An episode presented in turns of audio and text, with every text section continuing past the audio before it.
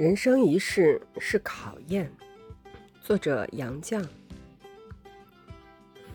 按基督教的说法，人生一世是考验。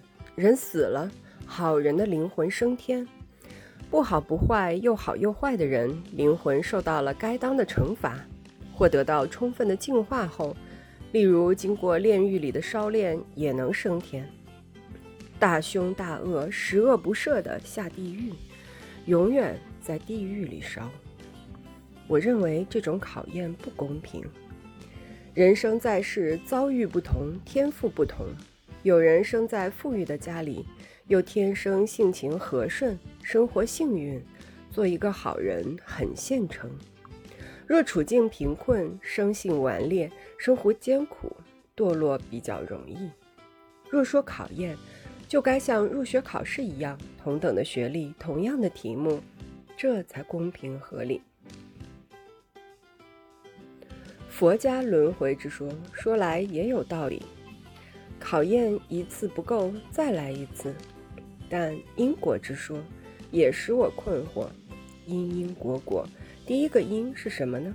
人生一世，难免不受人之恩，或有惠于人。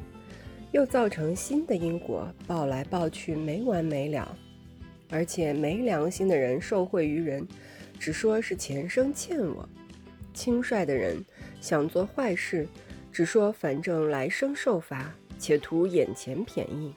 至于上刀山下油锅等等酷刑，都是难为肉体的。当然，各种宗教的各种说法，我都不甚理解，但是。我尊重一切宗教，不过宗教讲的是来世，我只是愚昧而渺小的人，不能探索来世的事。我只求知道我们在这个世界上生活了一辈子，能有什么价值？天地生人，人为万物之灵，神明的大自然着重的该是人，不是物。不是人类创造的文明，而是创造人类文明的人。只有人类能懂得修炼自己，要求自身完善，这也该是人生的目的吧。坚信人死了什么都没有了的聪明朋友们，他们所谓什么都没有了，无非断言人死之后灵魂也没有了。至于人生的价值，他们倒并未否定，不是说。留下些声名吗？这就是说，能留下的是身后之名，但名与实是不相符的。一将功成万骨枯，但战争中奉献生命的无名英雄更受世人的崇敬与爱戴。我国首都天安门广场上正中不是有人民英雄纪念碑吗？人世间得到功勋的人。都有赖无数默默无闻的人，为他们做出贡献。默默无闻的老百姓，他们活了一辈子就毫无价值吗？从个人的角度看，他们自己没有任何收获；但是从人类社会集体的角度看，他们的功绩是历代积累的经验和智慧。人类的文明是社会集体共同造成的，况且身后之名。又有什么价值呢？声明活着也许对自己有用，死后只能被人利用了。一代又一代的人从生到死，辛辛苦苦、忙忙碌碌，到头来只成了一批又一批的尸体。人生一世，还说得到什么价值呢？匹夫匹妇各有品德，为人一世，都有或多或少的修养。俗正，公修公德，婆修婆德，不修不得。德就是得到的功德，有多少功德就有多少价值。修来的功德不在肉体上，而在灵魂上。其实信仰是感性的，不是纯由理性推断出来的。人类天生对大自然有敬畏之心，统治者只是借人类对神明的敬畏。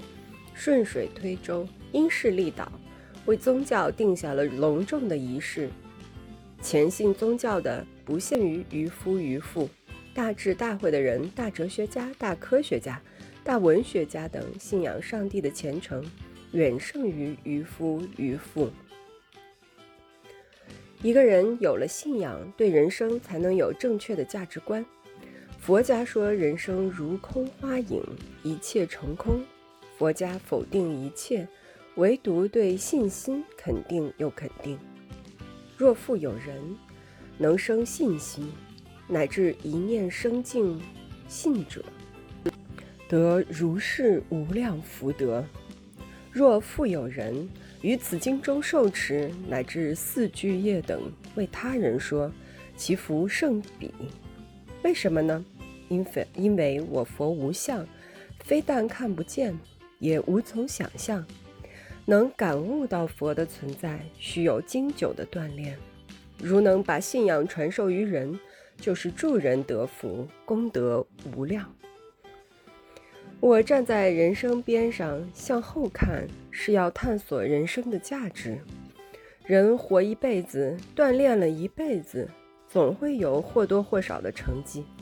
能有成绩，就不是虚度此世了。向前看呢，再往前去就离开人世了。灵魂既然不死，就和灵魂自称的我还在一处呢。这个世界好比一座大熔炉，烧炼出一批又一批品质不同，而且和原先的品质也不相同的灵魂。有关这些灵魂的问题，我能知道什么？我只能胡思乱想罢了。我无从问起，也无从回答。孔子曰：“未知生，焉知死？不知为不知。”我自问自答。只可以到此为止了。你的问题主要在于读书不多而想的太多。